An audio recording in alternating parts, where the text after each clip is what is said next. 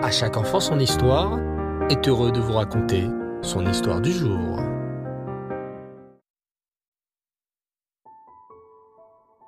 Bonsoir les enfants et Reftov, j'espère que vous allez bien et que vous avez passé une superbe journée. Baruch Hashem. Ce soir, j'aimerais vous parler d'un immense tzaddik dont vous avez certainement déjà entendu parler. Surtout si vous êtes des grands et que vous étudiez déjà le Chumash. Hmm. Si je vous dis Rashi, bien sûr, vous le connaissez. Le vrai prénom de Rashi était Rabbi Shlomo Itzraki. Et l'on retrouve Rashi dans tous les Chumashim du monde entier.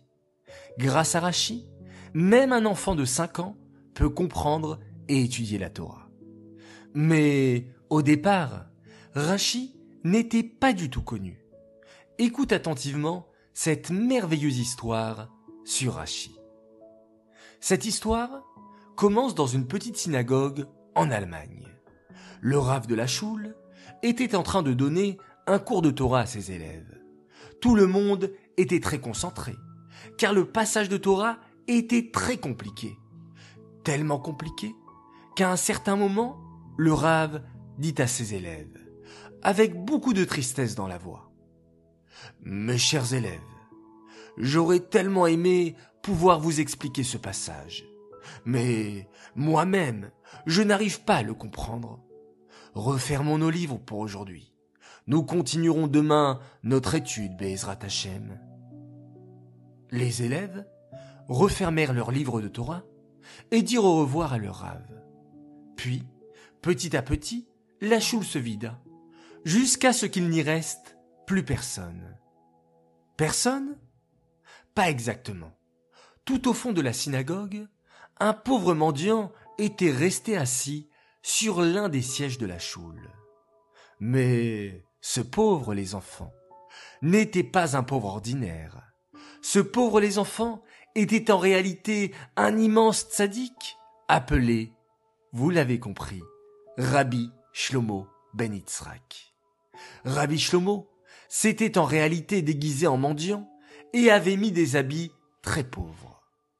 Mais, me direz-vous les enfants, pourquoi un tzaddik comme Rachi se déguisait-il en pauvre? Eh bien en fait les enfants, c'est parce que Rabbi Shlomo était un homme très modeste. Il connaissait beaucoup de Torah et il aimait apprendre la Torah à d'autres juifs. Mais comme il était très modeste, il ne voulait pas que les gens sachent qu'il était un très grand Talmid Racham. Alors, que faisait-il? Il se déguisait en pauvre monsieur et il voyageait de synagogue en synagogue pour apprendre la Torah aux gens. Ce jour-là, Rabbi Shlomo avait attentivement écouté le cours du Rav et il connaissait la réponse à sa question. Hmm, comment faire pour donner la réponse aux élèves? Réfléchit Rabbi. Je ne veux pas qu'ils sachent que je connais la réponse. Hmm, je sais. Je vais écrire la réponse sur un petit bout de papier et je vais glisser ce petit bout de papier dans le livre du Rave. Ainsi, demain matin, le Rave, en ouvrant son livre, trouvera la réponse. Et c'est exactement ce que fit Rabbi Shlomo. Le lendemain, le Rave arriva à la choule et, en ouvrant son livre, Tiens, mais Qu'est-ce que ce papier fait dans mon livre? Je ne me souviens plus d'en avoir laissé un. Le rave lut attentivement le papier, et soudain, son visage s'éclaira. Mais c'est incroyable. C'est exactement ma réponse à ma question d'hier. Mais qui est donc le génie qui a mis ce papier dans mon livre? Il faut que je mène mon enquête. Ce soir-là, le rat fit le cours à ses élèves, mais, à nouveau, se posa une question. Personne ne connaissait la réponse. Même pas le rave. Personne, sauf Rabbi Shlomo, bien sûr. Après le cours, tout le monde quitta la synagogue, mis à part Rabbi Shlomo, Et Rachi, comme la nuit précédente, prit un morceau de papier et écrivit la réponse dessus. Puis, il plaça ce papier dans le livre du rabbin. Mais cette fois, les enfants, Rabbi Shlomo Ben Yitzhak n'était pas seul, car le rabbin était resté caché derrière une grosse armoire. Il voulait savoir à tout prix qui était le génie qui déposait chaque soir la bonne réponse dans son livre. Quoi? chuchota le rabbin. Ainsi, c'est donc ce pauvre mendiant qui me donne les réponses toutes les nuits. Mais ce pauvre n'est pas un pauvre ordinaire. Ce doit être un très grand sadique qui se déguise.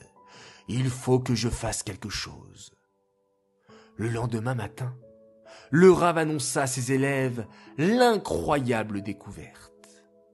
Baruch Hashem, j'ai réussi à découvrir le mystérieux génie qui met chaque soir les réponses de Torah dans mon livre. Oh, mais qui est ce Rav Nous aimerions tellement le rencontrer. Ce doit être un très grand sadique. Eh bien, il est là, derrière vous, annonça solennellement le rave. Les élèves se retournèrent et virent le mendiant. Eh oui, mes chers élèves, leur dit le rave en souriant. Cet homme que nous prenions tous pour un mendiant est en réalité un véritable tzaddik.